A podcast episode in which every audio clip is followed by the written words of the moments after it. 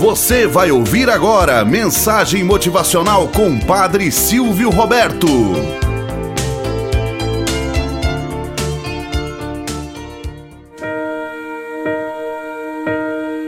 Olá, bom dia, flor do dia, cravos do amanhecer. Vamos à nossa mensagem motivacional para hoje. O diabo e os monges. Conta-se que certa vez o diabo apareceu a três monges e perguntou ao primeiro: O que vocês mudariam do passado se eu lhe desse o poder de mudar algo do seu passado? O que você mudaria? O primeiro monge, com grande zelo apostólico, respondeu rapidamente: Eu impediria você de fazer Adão e Eva caírem no pecado, para que a humanidade não pudesse se afastar de Deus. O segundo monge, que tinha um coração repleto de misericórdia, respondeu: Eu impediria você mesmo de se afastar de Deus e se condenar eternamente.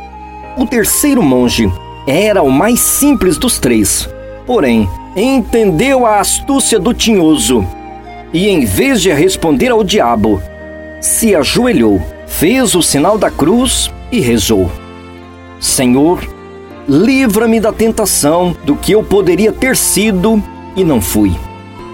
O demônio então lançou um urro estridente e contorceu-se todo e desapareceu.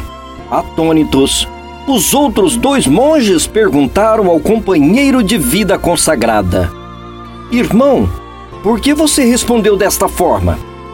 O monge então respondeu: Primeiro, nunca devemos dialogar com o inimigo. Segundo, ninguém no mundo tem o poder de mudar o passado.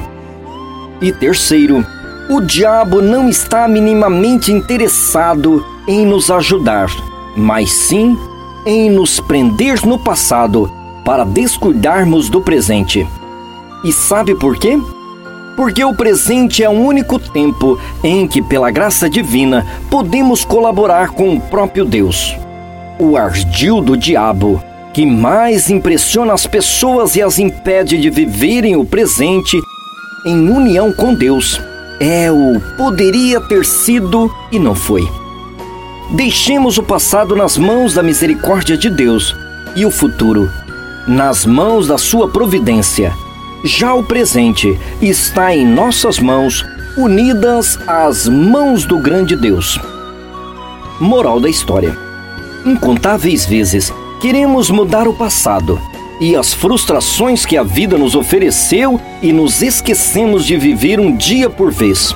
Outras vezes, nem ousamos arriscar com medo de nos decepcionarmos ante as feridas que ficaram abertas. Lembre-se: o que foi não volta mais. O amanhã pertence a Deus. Portanto, o que nos resta é fazer a diferença hoje.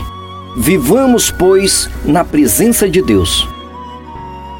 Tenhamos um bom dia na presença de Deus e na presença daqueles que nos querem bem.